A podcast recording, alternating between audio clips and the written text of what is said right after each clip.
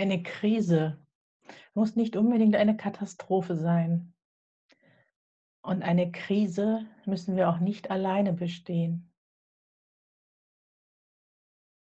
Wie ich begann, zu dieser Erkenntnis zu gelangen, zeigt unter anderem das nächste Kapitel. Kapitel 5. Unterstützende Unfälle. Ich stand da mit einem Burnout-Gefühl, das so deutlich war, so verständlich. Nach Wochen und Monaten mit Arbeitszeiten, die oft 50 Prozent über dem Soll lagen. Ein Opfer der Anforderungen, die das Managersein so mit sich brachte. Ein Opfer meiner selbst, die ich den Erfolg genossen hatte. Es war die nächste Stufe im altbekannten Muster. Es war eine neue Extremsituation, die mich zum Handeln aufrüttelte. Neben Therapie und Freizeit begann ich nun aktiv beruflich für Erleichterung zu sorgen. Die Dienstreisen als Problem identifiziert, machte ich mich auf den Weg, diese vorerst einmal zeitlich begrenzt für ein Jahr abzustellen. Das Organisieren fiel leicht, die Erleichterung schien zum Greifen nah. Nebenher konnte ich immer mehr das Alleinsein genießen. Zum ersten Mal hatte ich Hobbys, die Spaß brachten, die mich aktiv sein ließen. Auf dem Pferd und auf dem Motorrad kam ich erstmals einem Gefühl von Genießen kommen nah. Dazu gesellte sich als drittes das Geocaching. Nach den Delfinen des Vorjahres ein weiterer deutlicher Ruf meines inneren Kindes, das spielen wollte. Geocaching als das anerkannte Spiel auch für die Großen. Ich wurde noch aktiver. Das Navigationsgerät immer in der Tasche erweiterte sich mein Radius in unbekannte Gegenden. Das GPS wies den Weg. Vorrangig wies es natürlich den Weg nach versteckten Dosen. In der Tat eine wahre Schnitzeljagd für Erwachsene. Ich schlug mich durch Büsche, wartete durch Bäche, schlich durch Unterführungen. Es war die Art von Abenteuer, die ich als Kind nie hatte. Ich traf mich mit Gleichgesinnten zu allen möglichen Tages- und Nachtzeiten an Plätzen in der Natur. Plötzlich hatte ich keine Angst mehr vor dem Zusammentreffen mit Unbekannten. Zu sehr verbindend war dieses Spiel für Große. So freute ich mich eines Tages Anfang September auf meinen Sommerurlaub. Es war der erste Urlaub, den ich auf dem Motorrad verbringen wollte. Am letzten Arbeitstag jedoch endete mein Heimweg bereits nach drei Kilometern. Ausgebremst durch einen Auffahrunfall am Stauende. Drei Wagen nur waren es, die plötzlich standen, anstatt zu fahren.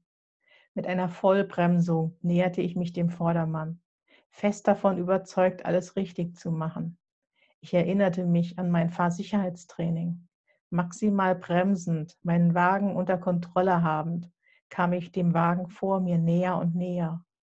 Doch in dieser einen Viertelsekunde, in der die Erleichterung Anlauf nahm, mich zu durchfluten, die Erleichterung, dass ich nicht auffahren würde, in diesem einen Moment knallte und knirschte es. Von allen Seiten schien es zu knirschen. Von allen Seiten kam Auto auf mich zu. Gefühlt von allen Seiten kam auch Schrecken auf mich zu. Ein äußerer Schrecken zusätzlich zum inneren Schrecken. Eine totale Überforderung aller Sinne durch die Eindrücke der ersten Sekunden. Es war mein Hintermann, der später sogleich zugab, unaufmerksam und ungebremst in mich hineingerauscht zu sein. Aufgefahren mit ungebremstem Landstraßentempo. Ich alleine wäre rechtzeitig zum Stehen gekommen. Doch durch den Hintermann war ich der Rambock gewesen, der die volle Wucht zu spüren bekam. Ein Hintermann, der mit blutendem Gesicht ausstieg. Seine Frontscheibe war gesplittert. Seine äußeren Verletzungen zogen alle Aufmerksamkeit auf sich. Für mein ungewöhnliches Schockverhalten hatte niemand einen Blick übrig. Roboterhaft bewegte ich mich, mein Blick in die Ferne gehend. Wie ferngesteuert konnte ich noch die Firma informieren, wie es die Dienstwagenregeln verlangten. Ich erinnere mich, im Straßengraben gesessen und telefoniert zu haben. Dem Satz einer Freundin, ich komme, folgt eine Erinnerungslücke. Es beginnt wieder bei der Aufnahme der Personalien durch die Polizei. Meine Freundin stand in dem Moment neben mir. Alleine dadurch kann ich bestimmen, dass mir etwa 30 Minuten an Erinnerung fehlen. So lange brauchte sie für den Weg zur Unfallstelle. Nach meinem Namen, Anschrift und Telefonnummer gefragt, stand ich vor dem Polizisten und schaute ihn verzweifelt an. Seine Fragen klangen für mich ähnlich kompliziert wie auf Russisch multiplizieren zu müssen. Aus unbekannten Tiefen wühlte ich zäh meine Antwort hervor. Niemandem fiel es auf. Es war ein Unfall mit zwei Verletzten und ohne Krankenwagen. Viele Monate sollte es dauern, um das volle Ausmaß der Schäden zu identifizieren und auch wieder nicht. Mir glauben, das tat man schon in den ersten Wochen nicht. Sie wollen ja nur das Schmerzensgeld erhöhen. So die Diagnose des Arztes. Als ich begann, nicht nur von Kopfschmerzen zu sprechen, sondern auch von Rückenschmerzen, den Konzentrationsstörungen, den Geruchs- und Geschmacksstörungen, den Gleichgewichtsstörungen, mir glauben, mich um mich sorgen, das tat auch ich nicht ausreichend. Altbekannte Gefühle erwachten, nicht gesehen zu werden, nicht gehört zu werden, kämpfen zu müssen. Mit den Ärzten kämpfte ich für meine Behandlung, mit dem Anwalt kämpfte ich für mein Schmerzensgeld. Mit meinem eigenen Anspruch kämpfte ich, schnell wieder arbeitsfähig zu sein. Meine misslungenen Arbeitsversuche wurden in der Firma ignoriert. Ich kam zurück, um nach drei Tagen wieder zu gehen, mehr als einmal. Jedem schien mein nicht existierendes Wohlergehen egal zu sein, auch mir. Die Situation bremste mich nicht in meinem Anspruch an mich selber. Ich war gefangen im, im nicht gesehen werden und kämpfen müssen. So sehr bekannt, und damals doch noch nicht als Muster erkannt.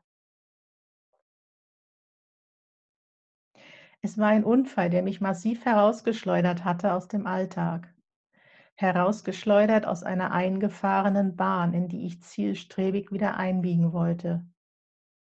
Es war ein Unfall, dessen Bedeutung ich erst Jahre später vollends verstand. Ich war erstmals konfrontiert, mich um körperliche Beeinträchtigungen zu kümmern. Mein Ansatz, Probleme als Herausforderung zu sehen, war in dieser Situation extrem hilfreich. Doch noch war ich weit entfernt davon, das Geschehen auch als Botschaft zu sehen, als Botschaft und als Unterstützung für einen Spurwechsel. Ich lernte Hilfe zu schätzen, Den für mich weltbesten Physiotherapeuten sollte ich bekommen. Er wurde zu der einen wahren Stütze durch die Monate der Rehabilitation hindurch. Nicht nur für diesen Unfall würde ich ihn brauchen.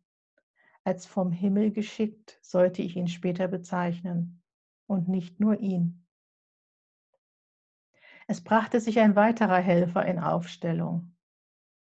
Nachdem ich viele Wochen nach dem Unfall einen Termin für ein Schädel-MRT bekommen hatte, vergrößerte sich meine Unsicherheit über die gesundheitliche Situation. Ich hatte mir eine Diagnose erhofft, eine neue Behandlung, Besserung meiner Beschwerden. Stattdessen ergab diese Untersuchung einen auffälligen Befund, den mir kein Arzt erklären konnte. Einzig gewachsene Verzweiflung war das Resultat dieser Untersuchung. Mein Fokus wendete sich dadurch grundlegend.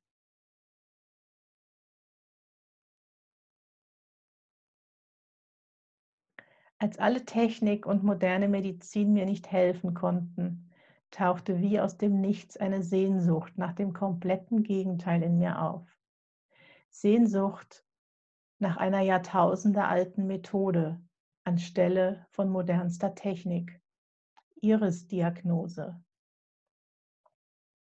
Nie zuvor hatte ich mich damit beschäftigt. Rational völlig unverständlich, wie ich in diesem Moment genau auf diese Idee gekommen war. Und doch, ich zögerte nicht. Ich suchte und fand einen Heilpraktiker, der Iris-Diagnose beherrschte. Er schaute mir in die Augen und erzählte mir Dinge über meine Gesundheit, über vergangene Krankheiten, die er nicht wissen konnte. Sofortiges Vertrauen meinerseits war der Lohn für diesen für mich damals sehr ungewöhnlichen Schritt. Tiefes Vertrauen auch in seiner Aussage, dass ich mir um meinen Kopf, um den Befund aus dem MRT keine Gedanken zu machen bräuchte. Er behandelte vorrangig über Fußreflexzonenmassagen. Der gezielte Druck auf bestimmte Fußregionen zeigte vom ersten Termin an spürbar Wirkung an den entsprechenden Stellen des Körpers. Ich hatte meinen zweiten himmlischen Helfer gefunden. Wie sehr er mein Engel in der Not sein sollte, wie sehr ich ihn in den kommenden Jahren brauchen würde, wie unendlich viel Heilung er mir bringen würde und dass er selbst im Sterben noch eine Botschaft für mich hatte. Davon später mehr.